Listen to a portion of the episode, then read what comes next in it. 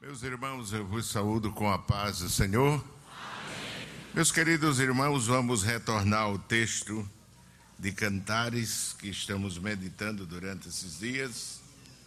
Palavra de Deus em Cantares de Salomão, capítulo 2. Capítulo 2, versículo 10 em diante. Diz: O meu amado fala e me diz: Levanta-te, amiga minha, formosa minha, e vem.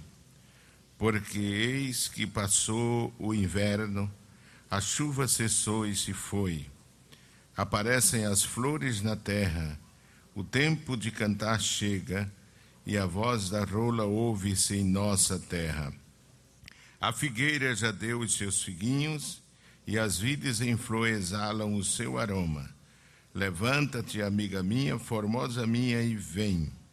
Pomba minha que andas pelas fendas das penhas, no oculto das ladeiras, mostra-me a tua face, faz-me ouvir a tua voz, porque a tua voz é doce e a tua face aprazível. Amém, meus irmãos. Meus queridos irmãos, estamos temos meditado durante alguns dias sobre as características da igreja, a natureza da igreja, é, refletida neste texto, onde o, o amado, este é o pensamento que o amado tem, ainda que é a amada que está falando, sobre a sua igreja aqui neste mundo. Nós estivemos falando sobre a natureza da igreja como uma pomba do Senhor. Depois falamos da igreja é, como propriedade de Cristo. O amado diz: minha, pomba minha. E estivemos falando neste último culto sobre a proteção do amado sobre a igreja. Ele diz da igreja que ela anda pelas fendas das penhas, no oculto das ladeiras, lugar, como dissemos o culto passado, de segurança. E é por isso que a igreja ela é invencível, ela é imbatível, como um exército de bandeiras, como diz o próprio livro de Cantares, porque ela tem a proteção do Senhor, nosso Deus. Amém, meus irmãos? Ela é guardada, ela é protegida pelo Senhor Jesus. Muitos intentos, não é isso? Já muitas tentativas já foram feitas para vencer a igreja. Mas no decorrer do tempo, é, nós temos visto na história do cristianismo, nas próprias escrituras, como Deus tem preservado a sua igreja. Foi Ele mesmo que disse: sobre esta rocha, sobre esta pedra, edificarei a minha igreja, e as portas do inferno não prevalecerão contra ela. Amém, meus irmãos? O poder do mal, o poder do inferno não prevalece contra a igreja de nosso Senhor e Salvador Jesus Cristo. Nós dissemos de que o crente está abrigado em Cristo e Cristo em Deus. Assim como o salmista disse que aquele que habita no esconderijo do Altíssimo, a sombra do Onipotente descansará. É esse Deus que protege, é neste Deus que a igreja se abriga, se esconde. Glorificado seja o nome do Senhor nas horas de dificuldade, nos momentos de provação, nos momentos de desafios, nos momentos de perseguição. O salmista disse que aqueles que habitam, aqueles que vivem debaixo da proteção do Altíssimo, não é isso? Um título de Deus que no hebraico é El Elion, o possuidor dos céus e da terra. Aquele que é o mais alto, o maior, aquele que tem o domínio de todas as coisas. E onipotente é o Shaddai, o Deus que intervém quando as forças do homem são limitadas, como foi as forças de Abraão, que Deus renovou e deu vitória. Daí porque a igreja pode contar com o Senhor, porque Ele é fiel para cuidar do seu povo. Amém? Para cuidar do seu povo, para proteger o seu povo.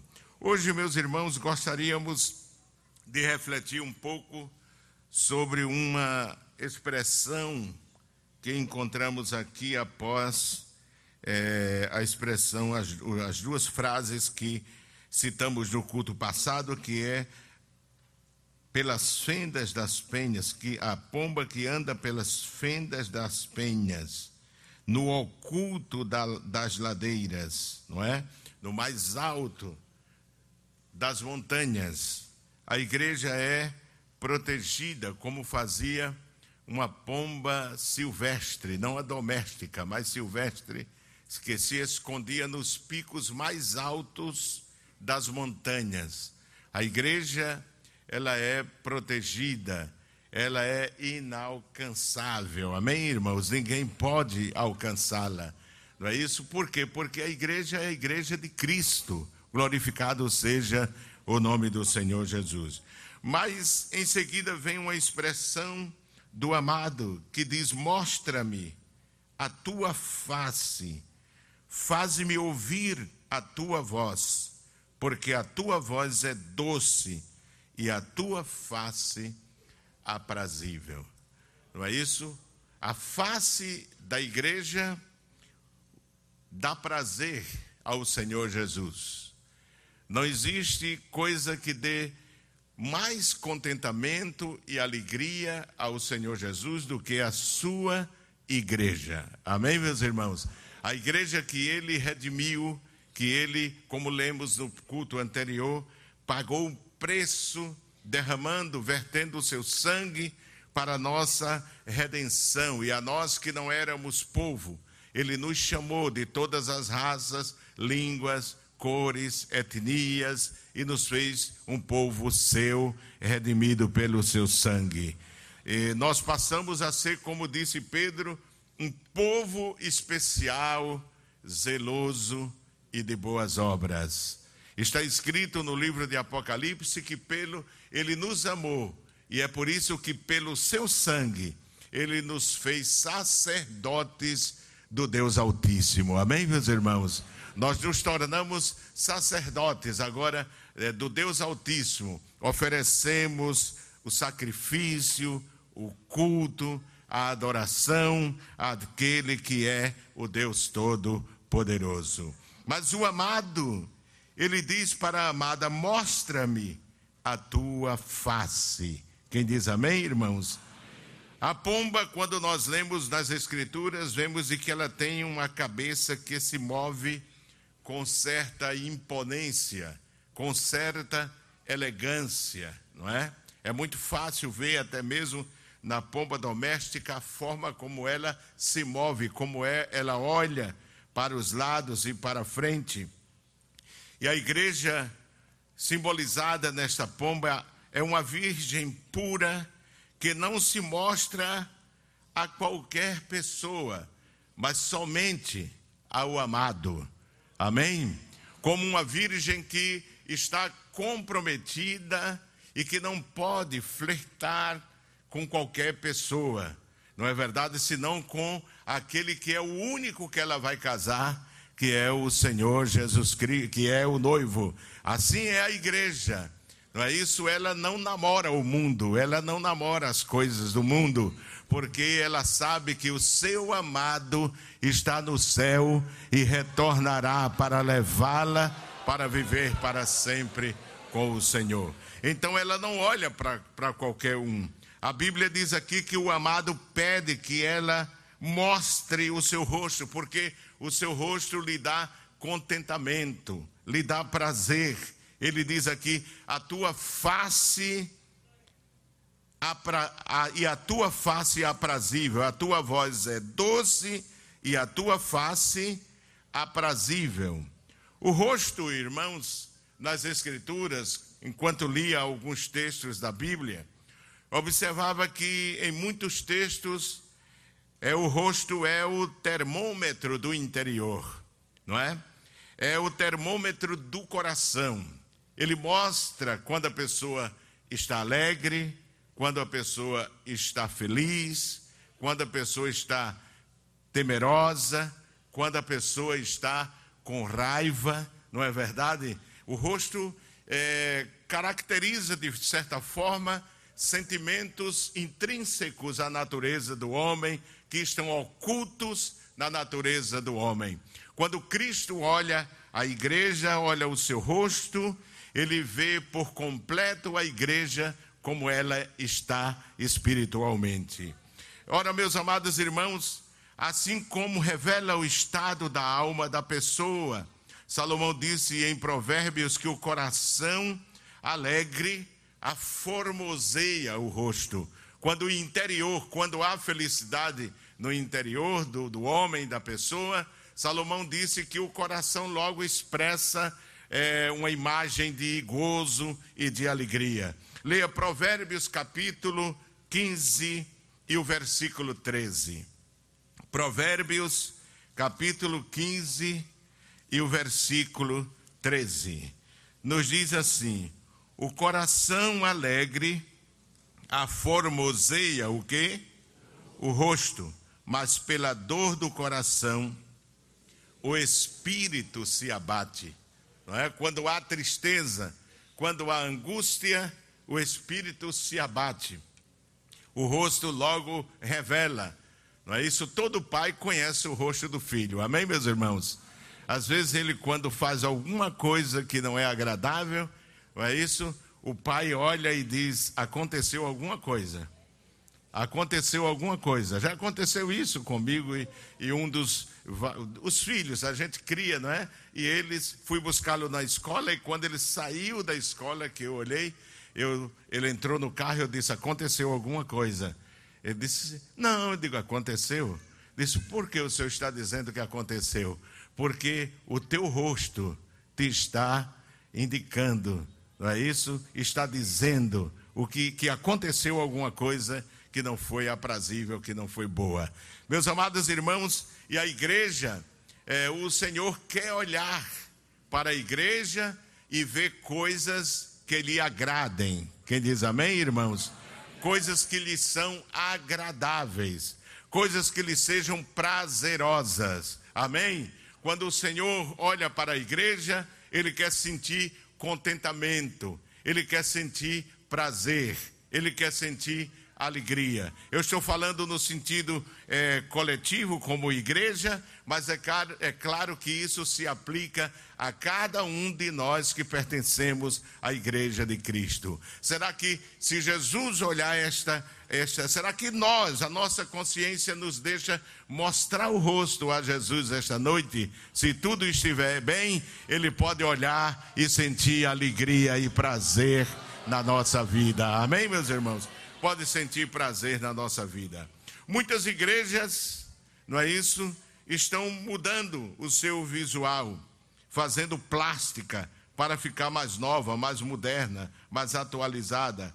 Estão se adequando ao modelo do mundo, a fim de que o acesso dos que é, querem entrar não tenha que experimentar uma mudança radical na sua vida. As coisas ficam bem ameno, politicamente correto, não é?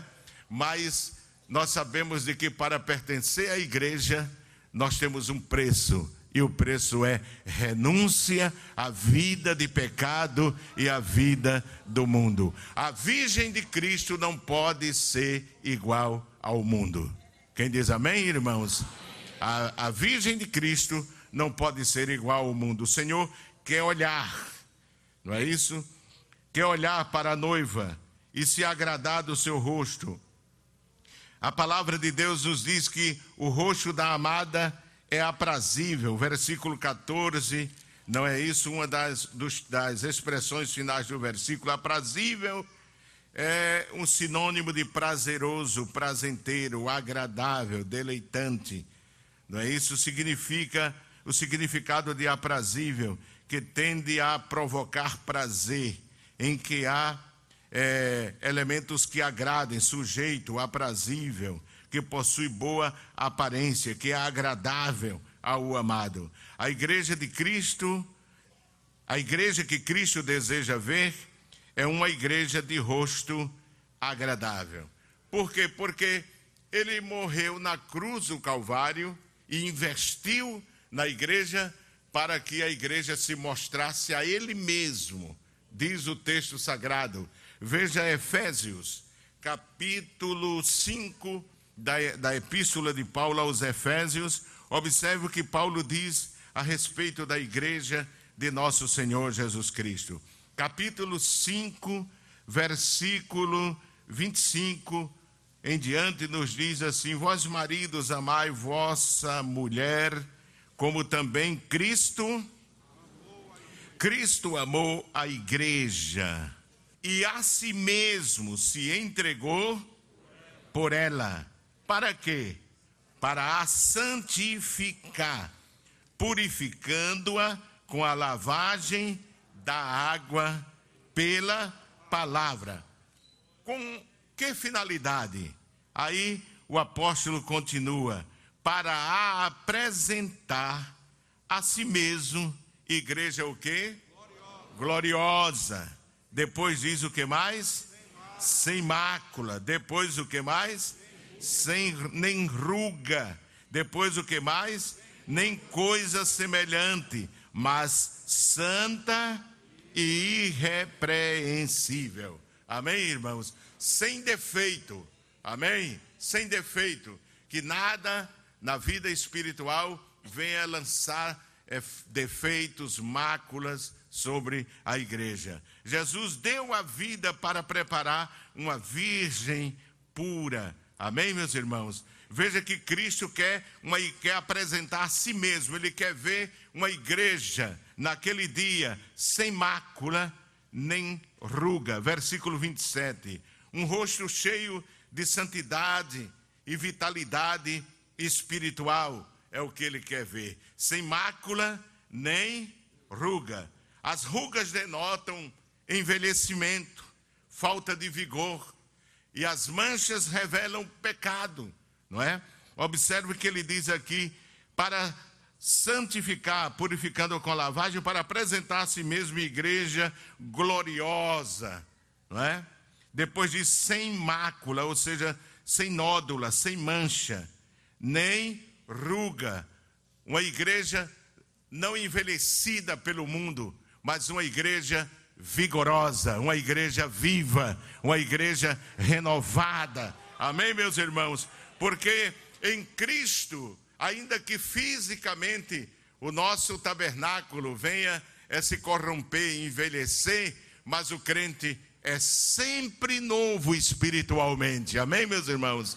É sempre novo espiritualmente, é sempre renovado espiritualmente. Por quê? Porque o Espírito Santo está aí para renovar a vida do crente, desde o momento que nós aceitamos a Cristo. Em 2 Coríntios 5 e 17, está escrito que é, as coisas velhas, o que foi que aconteceu?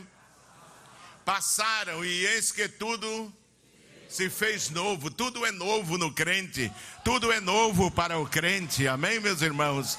Tudo é novo para o crente. É por isso que um, um, crente já de idade avançada, um velho, não é isso? No, quando ele não conhece a Deus, não conhece a Cristo, ele é reclamão, não é? Ele não aceita aquela a, a vida já naquela idade, mas aqueles que vivem em comunhão com Deus, ainda que envelheçam esse tabernáculo, eles vivem uma vida renovada em Deus, nunca envelhecem, nunca cria rugas, amém, irmãos?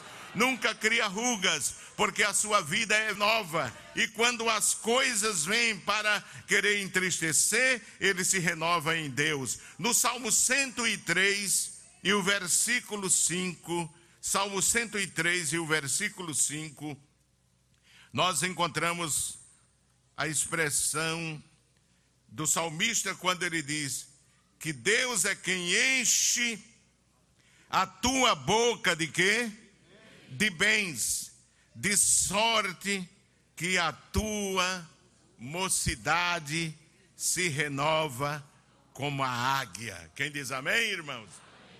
Então nós nunca criamos rugas na vida espiritual. Isaías capítulo 40 e o versículo 28. A igreja não tem ruga, a igreja é sempre vigorosa, renovada, e assim ela vai aparecer diante de Cristo. Capítulo 40 e versículo 28 diz: Não sabes, não ouvistes, ouviste que o eterno Deus, o Senhor, o Criador dos confins da terra, nem se cansa, nem se fatiga, não há esquadrinhação no seu entendimento, dá vigor, amém, irmãos?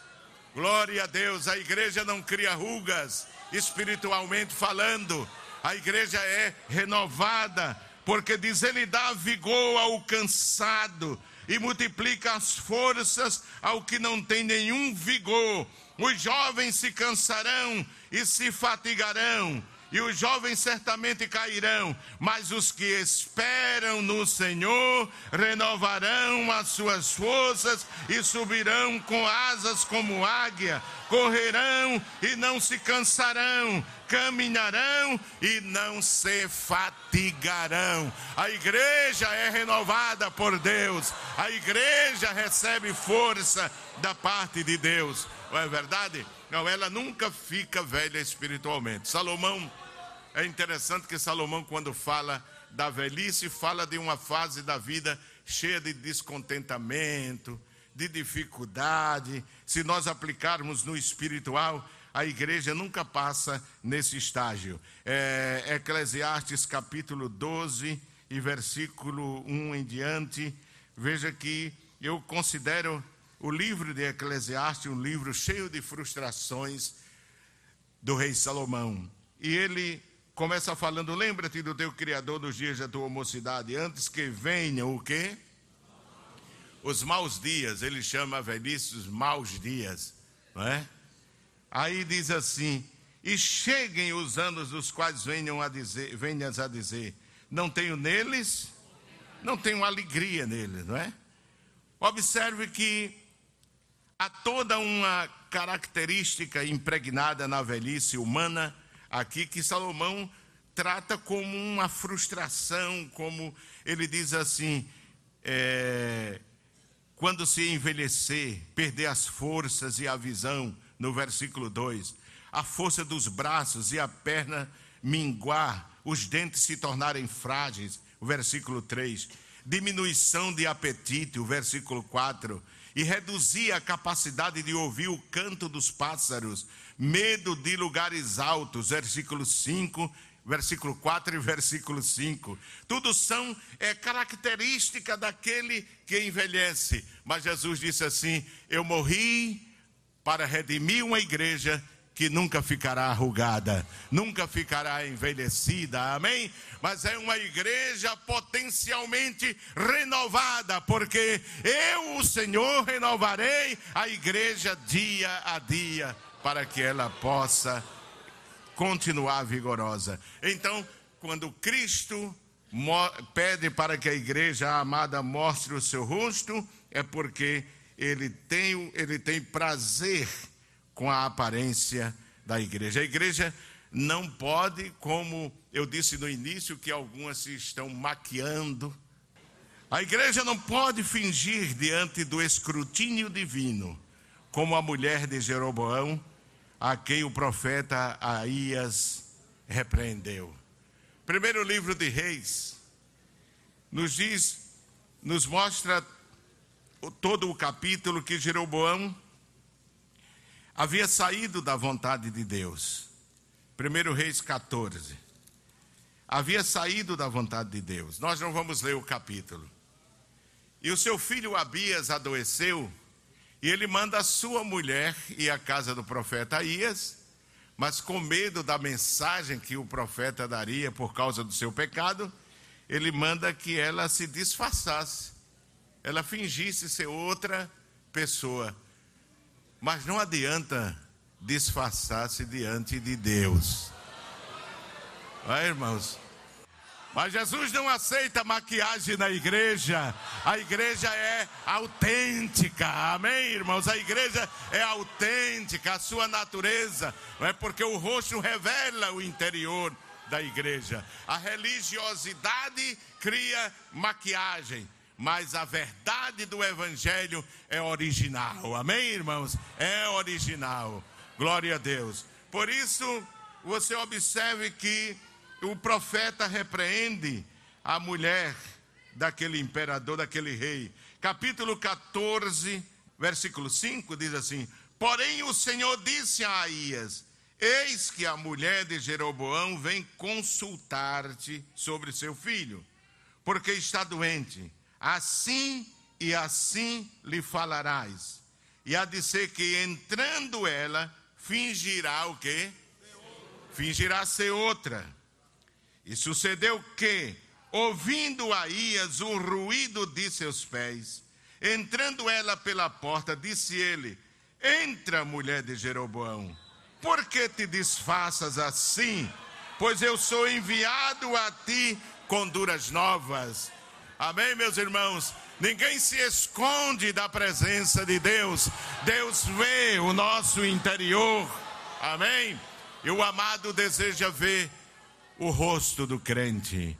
Amém? Mas não um rosto que finja ser outra coisa, não é? Não um rosto que esteja maquiado para mostrar outra coisa. Não. Tem que ser autêntico. Até porque a, a forma que Deus olha para nós, olha para o crente, olha para a igreja, é bem diferente da forma do homem. O homem vê só o o homem só vê o exterior. Amém? Só vê o exterior. Você olha para essa gente da mídia, estão aí sorrindo, sorridente, estou feliz da vida, estou nada, irmão, lá dentro, lá dentro há uma tristeza sepulcral. E muitos terminam tirando a sua própria vida, mesmo sendo humorista fazendo as, as outras pessoas rirem, não é isso? Mas tem um vácuo profundo no seu interior, uma tristeza profunda. E quando, às vezes, no reservado com os seus amigos, revela a sua angústia existencial. Porque não é aquilo que apresenta, aquele sorriso que apresenta, não. Mas engana a muitos é? engana a muitos. Mas a Bíblia diz que Deus, ninguém se esconde da presença de Deus, ele vê tudo, não é? Veja 1 Samuel capítulo 16 e o versículo 7, é um texto bem conhecido, mas eu costumo analisar isso como a visão, a forma que Deus usa para olhar. O profeta Samuel, vai à casa de Jessé buscar um, um rei para Israel. No capítulo 16, de versículo 7, né? E quando ele pede um dos filhos de Jessé para governar Israel, Jessé traz os melhores, aqueles que tinham uma aparência é, atraente, aqueles que tinham uma altura que chamava atenção, a altura de déspota, de guerreiro, de general. Mas Samuel diz: o Senhor não quer nenhum desses. O Senhor não quer nenhum desses. Falta alguém. Falta alguém, porque Deus me mandou aqui para escolher o capitão. É? Davi estava lá totalmente esquecido, irmão. É? Essa semana estava falando numa cidade do interior e dizendo de que Deus faz lembrar quem se esquece da gente. É? Deus cria circunstância que faz com que a pessoa lembre-se da gente. Não se preocupe, se alguém se esqueceu de você, Deus vai fazer lembrar, amém? Deus vai criar circunstância que Ele vai fazer lembrar. E é aqui no capítulo 16 de 1 Samuel, o versículo 1 em diante, diz assim: Então disse o Senhor a Samuel: Até quando terás dó de Saul, havendo eu rejeitado, para que não reine sobre Israel? Enche o teu vaso de azeite e vem, e enviar-te-ei a Jessé o Belemita, porque dentre os teus filhos me tenho provido de um, de um rei. Mas vamos ler o versículo 6, não é? Que é o versículo que eu queria deixar. E sucedeu que, entrando eles, viu a Eliabe e disse: Certamente está perante o Senhor o seu. Samuel pensou. A gente se engana, não é verdade, irmão? O homem pode se enganar com aparência. Porém, o Senhor disse a Samuel: Não atentes para a sua aparência, nem para a sua, para a altura da sua estatura, porque eu tenho rejeitado, porque o Senhor, quer que diz, irmãos? Não vê como vê o homem. Amém? O Senhor não vê como vê o homem, ele vê diferente, não é? O homem vê a aparência. E é por isso que o apóstolo disse que as mulheres cristãs não devem se preocupar com maquiagem, essas coisas, porque ele disse: o que Deus olha é o homem, é o homem interior, a beleza do crente está dentro, não é, irmãos? Então o Senhor diz: o que embeleza a igreja não é o exterior, não é? Não é se ela tem pessoas milionárias, isso é bom, é uma benção porque o reino de Deus é para todos. Não é se no seu estacionamento tem carros importados caríssimos, se tiver isso é uma benção, não é? Deus chama a todos, ricos, pobres, não é isso, irmãos? Mas a prioridade da igreja não é isso que caracteriza a beleza da igreja, mas as qualidades espirituais da igreja. Amém, irmãos? É 1 de Pedro, capítulo 3, versículo 3, diz: O enfeite delas não seja o exterior, no frisado dos cabelos, no uso de joias e de ouro, na compostura de vestes, mas o que? O homem encoberto aonde? No coração no incorruptível trajo de um espírito que manso e quieto, que é precioso diante de Deus. Amém? Então, é isso que Deus busca. Vamos aplicar na igreja. É isso que Deus busca. E nesta noite, o Espírito Santo está dizendo à igreja: mostra-me o teu rosto. Quem diz amém, irmãos? Mostra-me o teu rosto. Há na história bíblica várias igrejas que a sua aparência era muito boa. Mas Deus foi em busca de qualidades que lhe agradavam. Se lermos o livro de Atos dos Apóstolos, veremos igrejas que mostraram um rosto, um rosto maquiado. Mas Deus vai atrás do interi, interior. Aparentemente, a igreja em Corinto era uma igreja perfeita. Completa. Primeiro aos Coríntios, leia. Primeiro aos Coríntios 1 e 4. Paulo escreve àquela igreja, aos irmãos daquela igreja, e diz: Sempre dou graças ao meu Deus, por vós, pela graça de graça de Deus que vos foi dada em Jesus Cristo. E ele diz: Porque em tudo. Amém, irmãos? Diga comigo: em tudo. Fostes enriquecidos enriquecidos nele, não é? Em toda a palavra e em todo o que? Conhecimento. Como foi mesmo o testemunho de Cristo confirmado entre vós, de maneira que nenhum dom vos falta, esperando a manifestação de nosso Senhor Jesus Cristo. Amém? Paulo vê a igreja de Corinto como uma igreja enriquecida em toda a palavra, em todo o conhecimento, não é isso?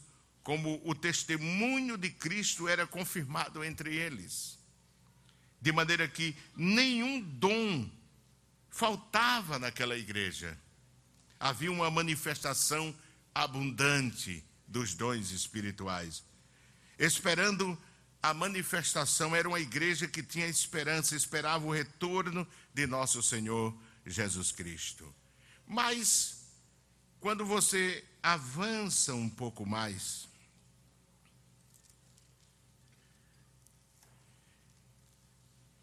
e lê, meus irmãos, o versículo 10 do mesmo capítulo 1 de Coríntios, você vai ver que o apóstolo diz assim: Rogo-vos, porém, irmãos, pelo nome de nosso Senhor Jesus Cristo, que digais todos uma mesma coisa, e que não haja entre vós o quê? Dissensões. Antes sejais o quê? Unidos em um mesmo sentido e em um mesmo parecer. Porque a respeito de vós, irmãos meus, me foi comunicado pelos da família de Cloé que há o que, irmãos? Contendas entre vós. Uma igreja que tinha recebido todas as bênçãos do Evangelho: a revelação, o conhecimento, a ciência, não é isso? Das verdades eternas, que tinha esperança da volta de Jesus, que os dons vivia, é, tinha plena manifestação entre eles, mas você percebe que havia na igreja aqueles cujo propósito era só criar divisão, contenda, a quem Paulo os chama de carnais, aqueles que vivem pela velha natureza, aqueles que não são guiados pelo Espírito. A sua visão é totalmente diferente. Eram manchas na igreja.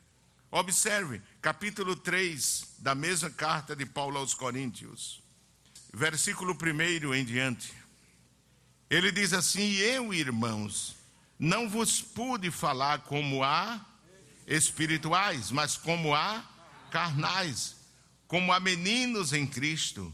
Com leite vos criei e não com, porque ainda não podíeis, nem tampouco ainda agora podeis, porque ainda sois carnais, pois havendo entre vós invejas, contendas e dissensões, não sois porventura carnais e não andais seguindo o que? Os homens. É? Então, o apóstolo chama alguns crentes que havia naquela igreja, infelizmente, não é isso? Carnais, que só semeava a discórdia, só semeavam contendas, só semeavam divisão, não é verdade? Isso é um perigo, irmãos. É um perigo.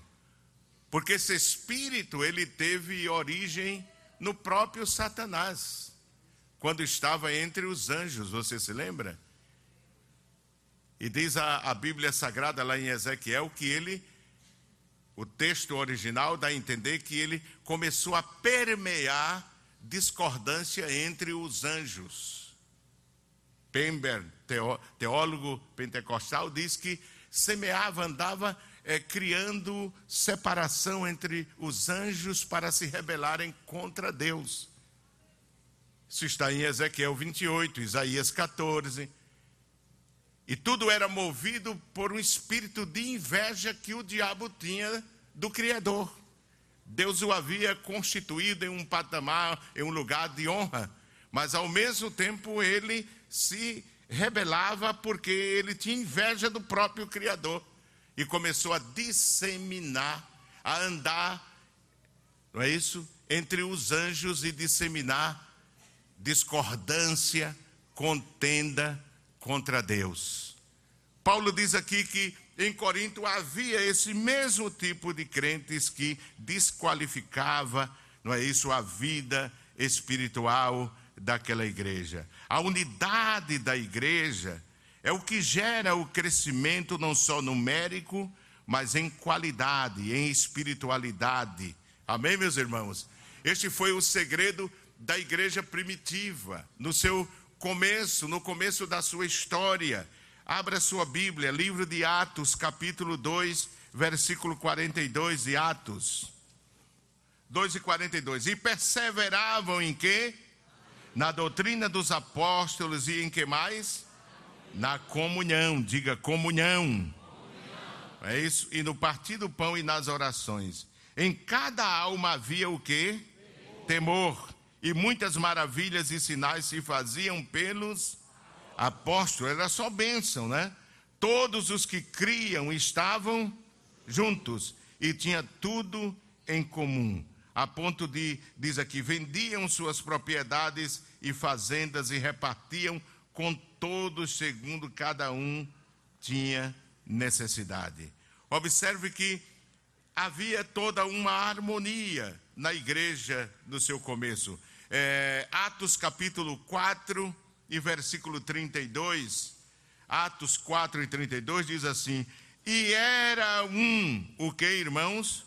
O coração e a alma de quem? Da multidão dos que criam. Apesar de ser uma multidão, porque se havia convertido, não é isso, milhares de pessoas, mas a Bíblia diz que mesmo assim, é, eles possuíam um coração e a alma, não é isso, da multidão dos que criam, e ninguém dizia que coisa alguma do que possuía era sua própria, mas todas as coisas lhe eram o quê? Comuns e os apóstolos davam com grande poder testemunho da ressurreição do Senhor Jesus Cristo, e em todos eles havia o que? Abundante graça, não é? Paulo, o apóstolo São Paulo orienta a igreja de Éfeso a viver essa unidade do Espírito. Efésios capítulo 4, versículo 1. O que estava trazendo deformação na igreja de Corinto era a falta dessa unidade, dessa comunhão, dessa união que tanto o inimigo luta para trazer à igreja. No capítulo 4 de Efésios, versículo 1 em diante, diz assim: Rogo-vos, pois eu, o preso no Senhor, que andeis como é digno de quê? Da vocação, do chamado, com que fostes o quê? Chamados. Com que fostes chamados. Que andeis como? Com toda a humildade e o que mais? E mansidão, com longanimidade, fazendo o que, irmãos? Suportando-vos uns aos outros em amor, procurando guardar o que? a unidade do espírito pelo vínculo, pelo vínculo da paz. É aquilo, o vínculo é aquilo que amarra, não é? Nos amarra juntos, unidos, que amarra o feixe, amém, irmãos? Daqueles que servem a Deus. Diz: há um só corpo e um só espírito, como também fostes chamados em uma só esperança da vossa vocação. Um só Senhor, uma só fé, um só batismo, um só Deus e Pai de todos, o qual é sobre todos e por todos e em todos. Quem diz amém, irmão?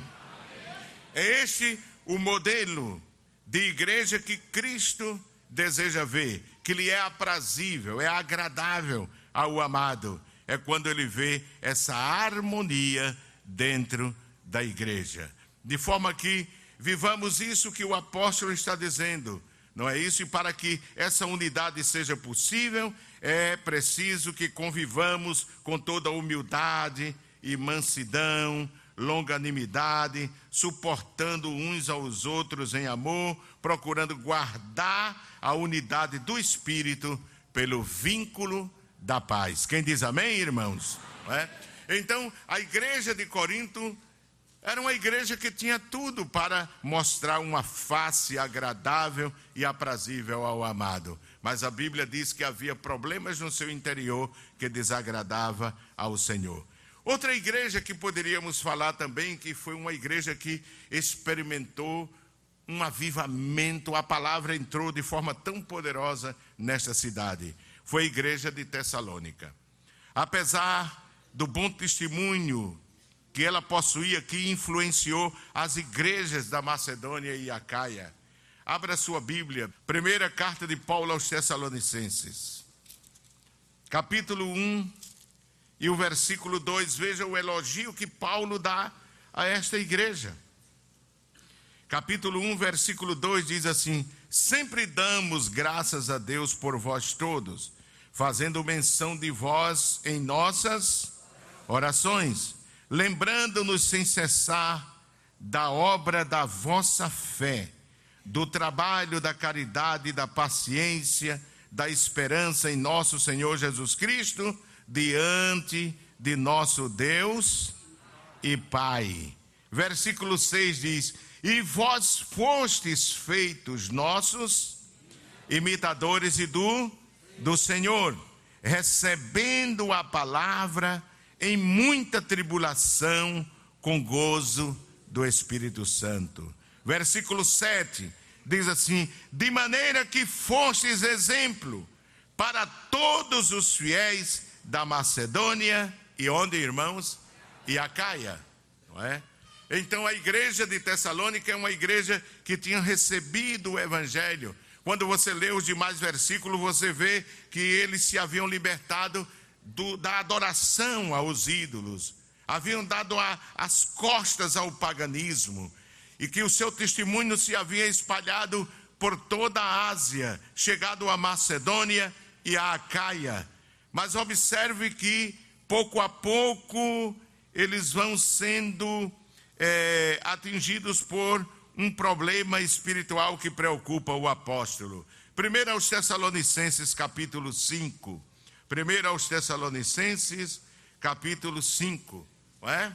Nós encontramos aí, se lermos desde o versículo é, 17, 17, vamos encontrar o apóstolo advertindo a igreja e dizendo: orai sem em tudo dai graças, porque esta é a vontade de Deus em Cristo Jesus para convosco. Aí ele diz no versículo 19: Não. Uma versão atualizada diz: Não apagueis o espírito. Não desprezeis o que? As profecias. Versículo, o versículo 21, ele diz o que? Examinai tudo, retende o bem. Versículo 22 ele diz o que? Abstende-vos de toda a aparência do mal. É? Observe que a igreja de Tessalônica era uma igreja avivada, mas se estava, o fogo estava apagando. E dava a entender, irmãos, que eram essa, essa essa frieza espiritual, alguns estudiosos afirmam que Paulo tinha consciência da imitação dos dons espirituais. Apesar disso, não queria que a manifestação genuína fosse eliminada juntamente com simulacros espirituais. Onde tem a operação do Espírito Santo, sempre há imita, imitação. É principalmente quando se refere aos dons, dom de profecia, como o apóstolo cita aqui. Aí é que há imitação. Nós estamos vivendo um tempo que há muita imitação dentro da igreja, irmão. É um Deus, às vezes, que procura semear terror, vou matar, vou ferir, vou fazer não sei o quê, e às vezes não é Deus, é mentira. E por isso Paulo escrevia aos irmãos, disse, ele diz assim: não extingais o espírito. Por causa desses simulacros, não desprezeis as profecias. Mas ele adverte: examinai, examinai tudo.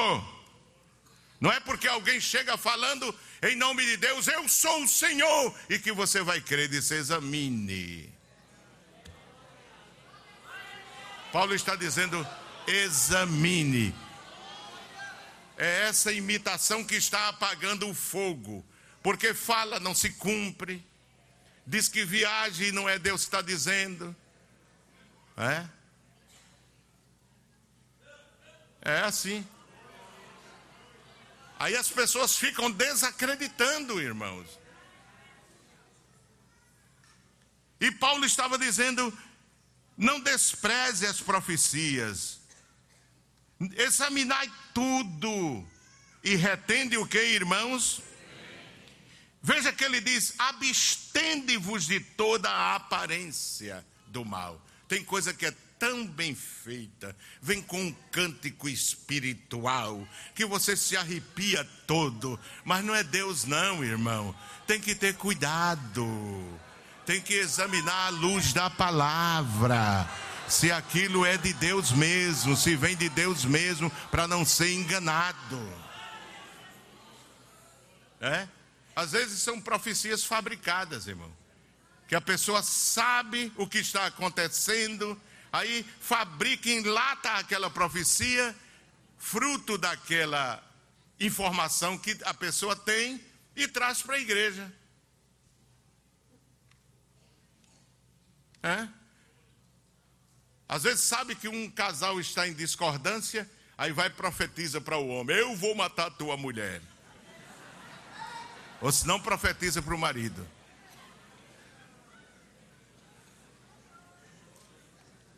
Paulo está dizendo: examinai, examinai, para depois você não botar a culpa em Deus.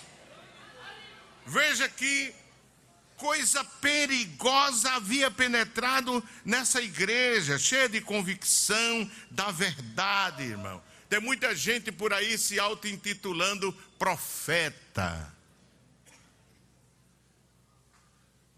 Profeta. Mas Paulo disse, primeiro ele disse que a igreja deveria orar sem cessar. Está em comunhão com Deus. Amém? Deus é o termômetro. Amém, irmãos? Quem vive em comunhão com Deus não se engana. Quem vive em comunhão com Deus não é envolvido por essas imitações. Não, Senhor. Orem sem cessar. Não extingais o espírito por causa dessas, desses simulacros, profetas falsos. Ele disse: Não desprezeis as profecias, porque Deus fala. No original aqui faz menção à operação dos dons espirituais, como está em 1 Coríntios.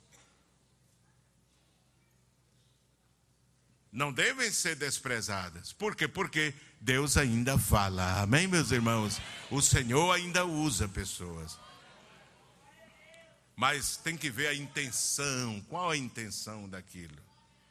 Mas disse: examinai tudo e retende o bem, e abstende-vos de toda aparência do mal. Parece que havia um pouco de fanatismo ali.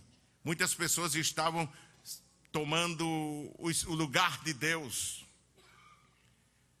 A igreja de Tessalônica deveria ter um rosto aprazível, não é isso? E Deus olha para a igreja. Amém, meus irmãos? Só para encerrar, que poderíamos entrar nas igrejas, as sete igrejas da Ásia, né? Jesus está no meio olhando para as igrejas,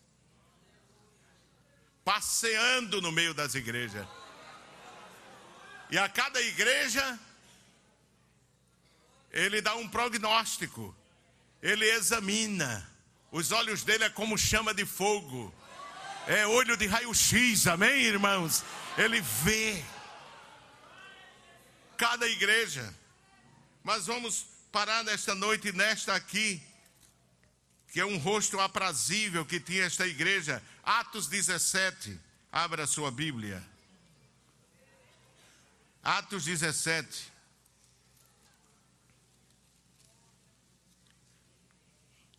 Atos 17, que é o desejo que nós temos que estejamos inseridos aqui nesse contexto. Amém, irmãos? A igreja era a igreja da Bereia. Diz aqui E logo os irmãos enviaram de noite Paulo e Silas para onde? A Bereia. Ele tinha sofrido perseguições terríveis em Tessalônica. Aí diz: E logo os irmãos enviaram de noite Paulo e Silas a Bereia. E eles, chegando lá, foram à sinagoga dos judeus.